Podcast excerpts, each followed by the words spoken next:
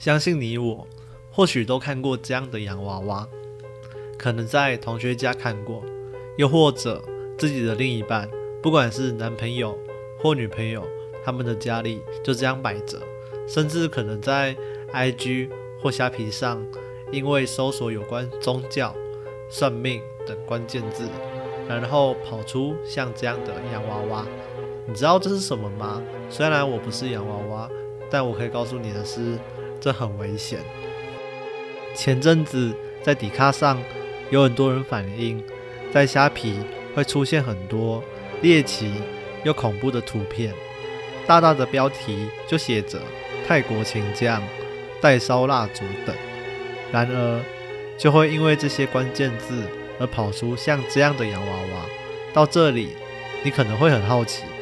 到底为什么虾皮可以让这些猎奇又恐怖的东西在这里上架？但绝大部分的人可能会因为惊悚的图片而按下右上角的叉叉。但如果你今天是一个好奇宝宝呢？可能就会在心中留下一个很深很深的阴影。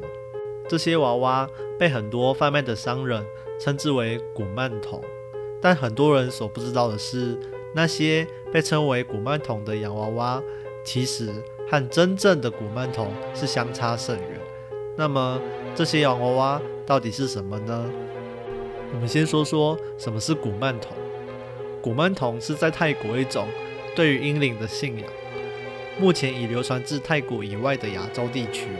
古曼童和养小鬼其实不算是同一类的事物，而古曼童。又分正古曼童与阴古曼童。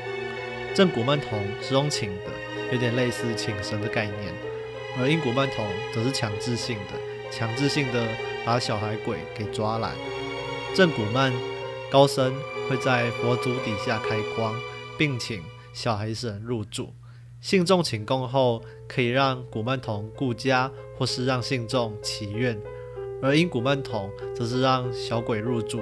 也就是所谓的养小鬼。至于我们刚开始提到的洋娃娃呢，其实并不属于刚刚上述的这两种。其实很多娃娃都能够被当作容器，当做孤魂野鬼的容器。说到这，你们应该明白那些洋娃娃是什么了吧？在泰国，很多会修法的白衣法师，他们就有点类似台湾宫庙的老师。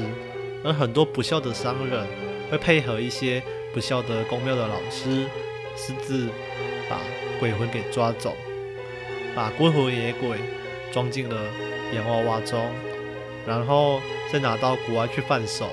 其实这样的行为在泰国已经严重的犯法，但很多的不孝商人仍继续游走在法律上的边缘。我还记得有一次，我的大学学妹向我介绍了一位朋友。这位朋友，他是在学妹打工上的同事。然而，这个同事在跟我聊天的时候，我突然发现他眼神空洞，黑眼圈很深，然后整个人很没有精神，就像僵尸一样的在跟我聊天。然后聊到一半，他突然跟我说，他和学校的学姐都有在供养这样的洋娃娃，然后让彼此有肉体上的关系，也就是我们俗称的人与人之间的连接。听到这边。可能大家会有个疑惑，那是不是他向洋娃娃所许的愿望实现了，还是这只是一场和魔鬼的交易而已？那这个部分留给大家自行想象。不过我总觉得我对他这个人有点感到不舒服了，总有种什么脏东西围绕在他旁边，想要危害他的感觉。讲完我们刚所遇到的实际案例。或许我们得到了一个结论，那就是对于我们所未知的宗教物品，我们千万千万不要轻易的去接触，因为你总不知道你到底跟谁做了交易。我们平常在庙里跟神明祈求平安与保佑，烧烧香、捐捐香油钱，神明自然会保护我们。但如果你跟妖魔鬼怪所祈求，那其实也并不知道他们想要的是什么，也不知道能不能够给他们，又或者这个代价是我们无法想象，也是你负担不起的。所以，我们能够做的，那就是保护好我们自己，不要因为一时的失落而让自己掉入了无止境的深渊。我们要懂得善用网络上的资源与资讯，别让自己掉进了商人的陷阱。因为一旦掉了进去，不止伤了荷包，也让自己陷入了险境。那到时候就是永无止境的轮回了。我是魔法师峰哥，我们下个回合见。